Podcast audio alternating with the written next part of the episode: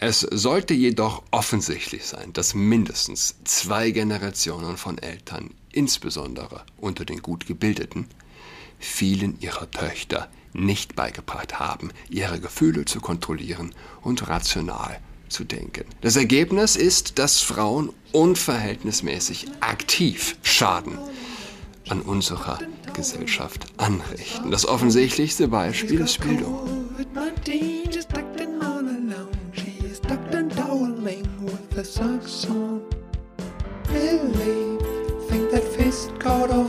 Hallo und herzlich willkommen zu Adrats Podcast. Mein Name ist Julian Adrat. Yes, indeed. Was für eine Woche, sage ich euch. Crazy Week. Und es passt äh, fantastisch dazu den Artikel, den ich vorlesen möchte von Dennis Prager. Dennis Prager empfinde ich mehr oder weniger als eine Art Seelenverwandten. Ich fühle mich eins zu eins von dem, was er denkt und sagt, oftmals mitgenommen. Und ich lese seine wöchentliche Kolumne, die von letzter Woche. Als ich auf dem College war, las ich ein Buch von George Gilder, einem der klügsten Denker der letzten 50 Jahre, mit dem Titel Naked Nomads, das mich tief beeindruckte. Es ging um alleinstehende Männer und alle damit verbundenen Pathologien. Zum Beispiel betonte Gilder, dass der größte Faktor in Bezug auf Gewaltverbrechen darin bestand, dass sie überwiegend von alleinstehenden Männern begangen werden. Obwohl keine Gefahr, ich würde sagen keine Chance bestand, dass ich ein Gewaltverbrechen begehen würde, obwohl ich zu dieser Zeit ledig war, machte mich diese Tatsache zusammen mit anderen in dem Buch zu, Leben, zu einem lebenslangen Verfechter der Ehe. Mir wurde auch klar, dass die Erziehung guter Männer das Wichtigste war, was die Gesellschaft tun konnte. Wenn dies nicht der Fall ist, wird die männliche Neigung zu körperlicher Aggression und räuberischem Sexualverhalten Chaos anrichten. Daher ist die Erziehung von Jungen zur Kontrolle ihrer Natur von grundlegender Bedeutung für die Gesellschaft, um Chaos zu vermeiden. Man denkt nur an die Domplatte. Im Laufe meines Lebens habe ich jedoch festgestellt, dass die Gesellschaft zwar Recht mit Männern, aber Unrecht mit Frauen hatte. Ob ausgesprochen oder unausgesprochen, die meisten Menschen dachten, dass Mädchen nicht dazu erzogen werden müssten, ihre Natur fast so sehr zu kontrollieren wie Jungen. Aber sie sollten es. Es stimmt, dass Frauen nicht wie Männer zu Gewalt und räuberischem Sexualverhalten neigen. Aber das bedeutet kaum, dass Mädchen und Frauen nicht lernen müssen, ihre Natur zu kontrollieren. Und äh, man glaubt gar nicht, wie sehr das aktuell zu mir passt, zu dem, was ich gestern erlebt habe, in einem über 20-minütigen Gespräch mit einer Frau, ähm, mit einer Referentin.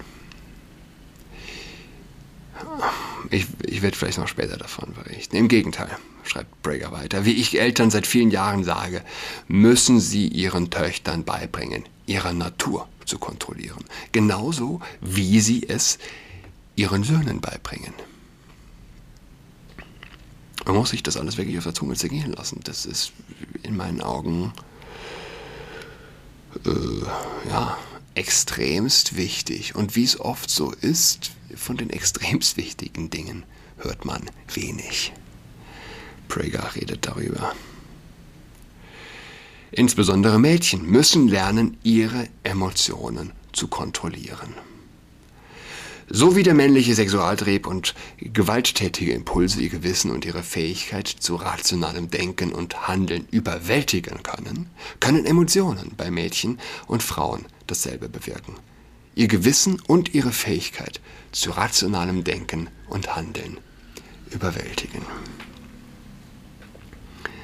Ja, doch, äh, also wie gesagt, das Telefongespräch ist ähm, Thema Gendern, Thema Transmenschen, Thema Glottal Plosiv in der Sprache. Warum? Warum? Naja, um eine verschwindend geringe Minderheit, und das wirft man mir dann gleich vor. Ja, du kannst doch nicht sagen, eine verschwindend geringe Minderheit, und insofern ist es dann egal. Aber äh, es gibt nichts ohne Kosten und es geht darum, eine verschwindend geringe Minderheit vermeintlich, vermeintlich nicht zu verletzen und nicht auszugrenzen.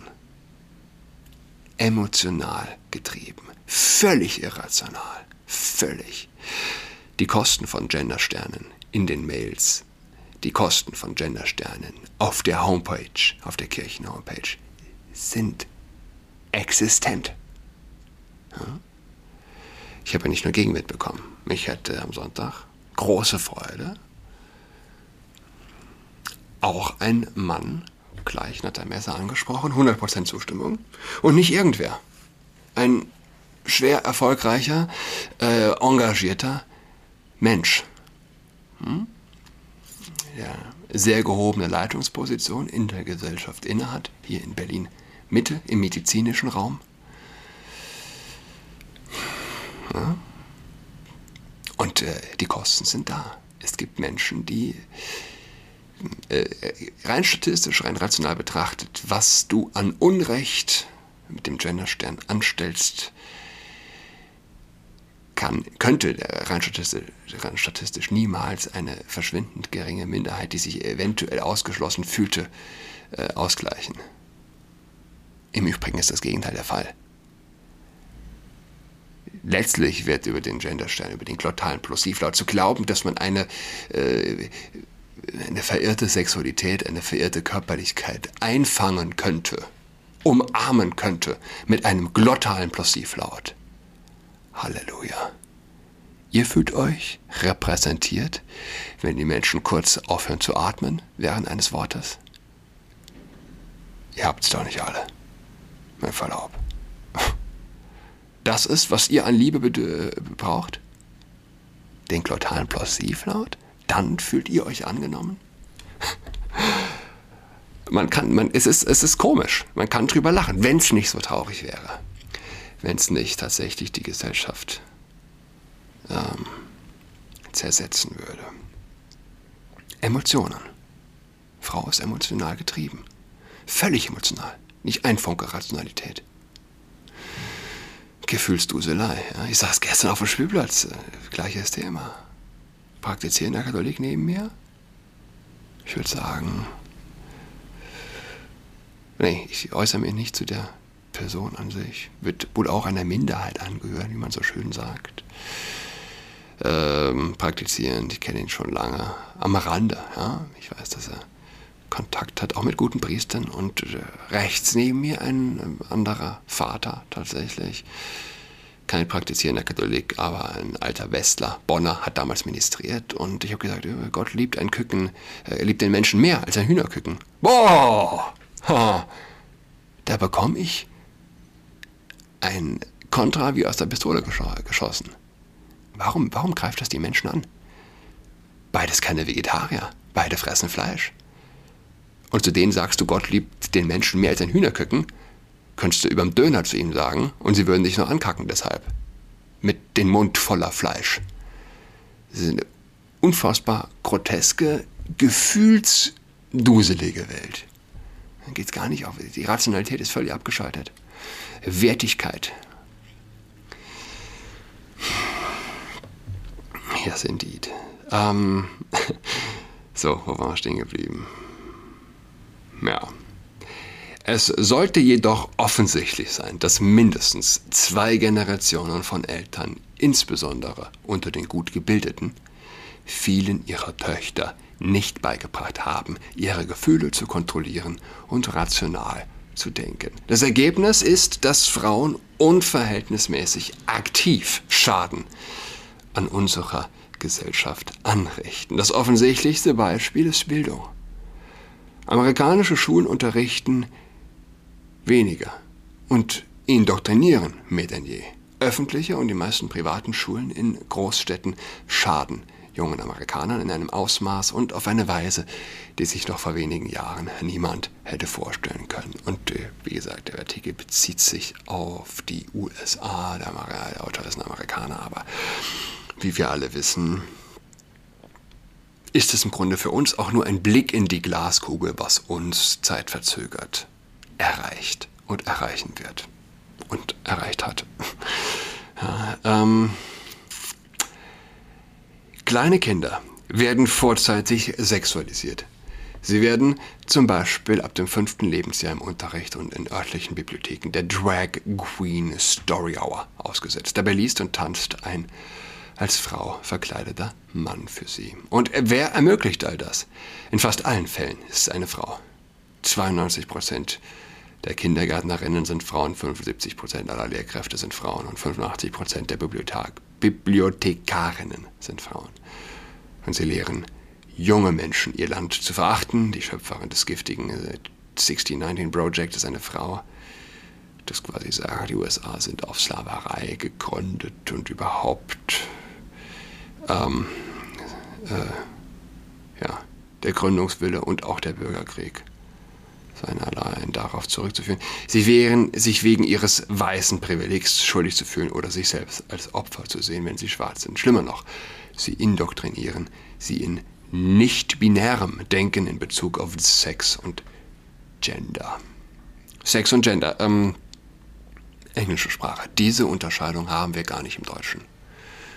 Wir reden nicht von Sex und Gender, wir haben nur den Begriff des Geschlechts. Ja. Wenn wir von Sex reden, meinen wir den Akt und nicht das Geschlecht. Wie das City Journal berichtet, hat der Los Angeles Unified School District einen radikalen Gender Theory Lehrplan eingeführt. Der Lehrer ermutigt, auf die Aufschlüsselung der binären Geschlechter hinzuarbeiten und mit Geschlechtspronomen wie they, sie und ja, das jetzt Anführungszeichen einfach nur ohne Inhalt wie auch immer, zu experimentieren. Und eine transbestätigende Programmierung zu übernehmen, um ihre Klassenzimmer das ganze Schuljahr über queer zu machen.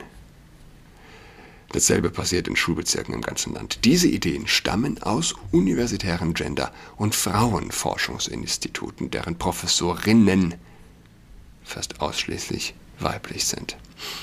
Lehrer und ihre Gewerkschaften haben jungen Menschen während der Covid-19-Pandemie großen Schaden zugefügt. Sie forderten, wegen ihrer Hypochondrie und einer offensichtlichen Unfähigkeit, das Covid-19-Risiko vernünftig zu beurteilen, dass die Schulen fast für zwei Jahre geschlossen werden. Lehrergewerkschaften in Großstädten drohten mit Streik, wenn die Schulen geöffnet würden. Im Allgemeinen sind Lehrergewerkschaften nur radikale Arme der Demokratischen Partei und der progressiven Bewegung. Sie setzen sich überwiegend aus weiblichen Mitgliedern und weiblichen Führungskräften zusammen. Der Vorsitzende der National Education Association ist eine Frau, ebenso wie die Vorsitzende der Lehrergewerkschaften in Los Angeles, Chicago und New York City. Ärztinnen und medizinisches Personal stehen an der Spitze wenn es darum geht, das Leben junger Menschen in Kinderkrankenhäusern zu ruinieren, die darauf drängen, jungen Menschen pubertätshemmende Hormone und Hormone des anderen Geschlechts zu verabreichen, Hystere Hysterektomien und Mastektomien an gesunden Mädchen durchzuführen, also Eierstocksentfernung, Brustamputation, die sagen, dass sie Jungen sind, und zwar chemisch oder physikalisch gesunde Jungen zu kastrieren, die sich als Mädchen ausgeben. Gestern auch in dem Gespräch. Ich habe ähm, die äh, nette Frau darauf hingewiesen. Ähm, geschieht dieser Eingriff, geschehen, ge, geschieht äh, die Hormonbehandlung vor dem Tanner oder im Tanner 2 Stadium, hast du 100%, es gibt gar keine statistischen Ausreißer, sagt die äh, chirurgische Koryphäe, die damit geprahlt hat. Ich weiß nicht, wie viele Hunderte oder Tausende an Mädchen oder Jungs geschlechtsoperativ umwandelnd äh, behandelt zu haben. Niemand davon, der so früh anfängt, erlebt jemals einen Orgasmus.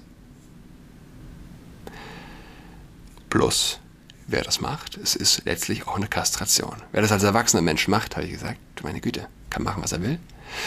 Aber wir reden hier von Kindern, wir reden von Kliniken, die schon Kinder ab drei bei sich aufnehmen. Tatsächlich hat Stille geherrscht. Wusste sie nicht, war ihr nicht geläufig, musste sie verdauen.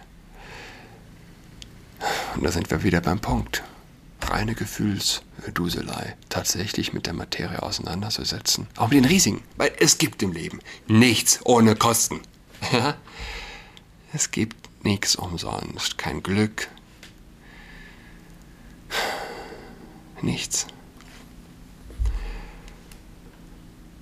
Auch nicht ihre Emotionen bleiben äh, gebührenfrei, sage ich mal. Frauen stehen an der Spitze der Perversion des medizinischen Berufsstandes, indem sie die Lehre aufgeweckter Voker-Ideologien an medizinischen Fakultäten befürworten und diese Ideologien mit der medizinischen Ausbildung gleichstellen. Das ist gut gesagt. Die Ideologie wird mit medizinischer Ausbildung gleichgestellt. Letzte Woche veröffentlichte eine Organisation namens Physicians for Reproductive Health einen offenen Brief an die Reporter und Nachrichtenredakteure des Landes. Ich glaube, ich hatte davon, äh, ich habe das erwähnt, oder?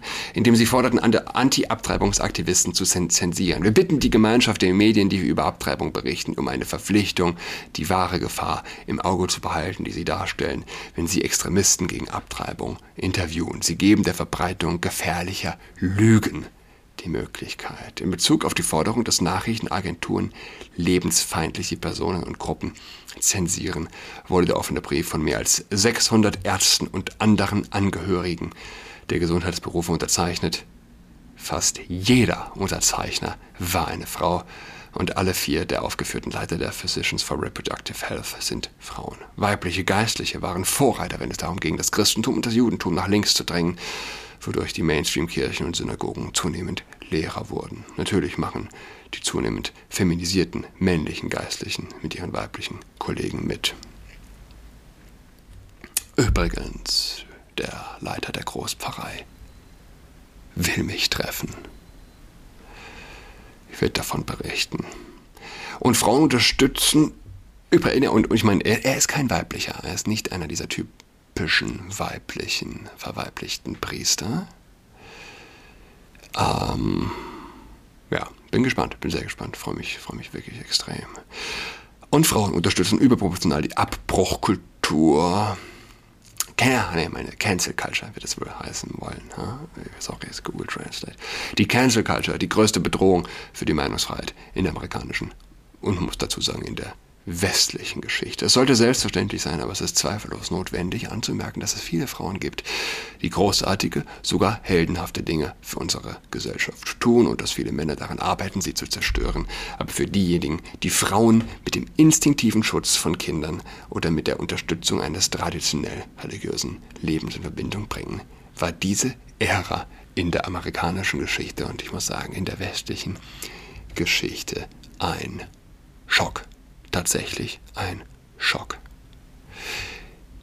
Denn die Gräben sind so tief und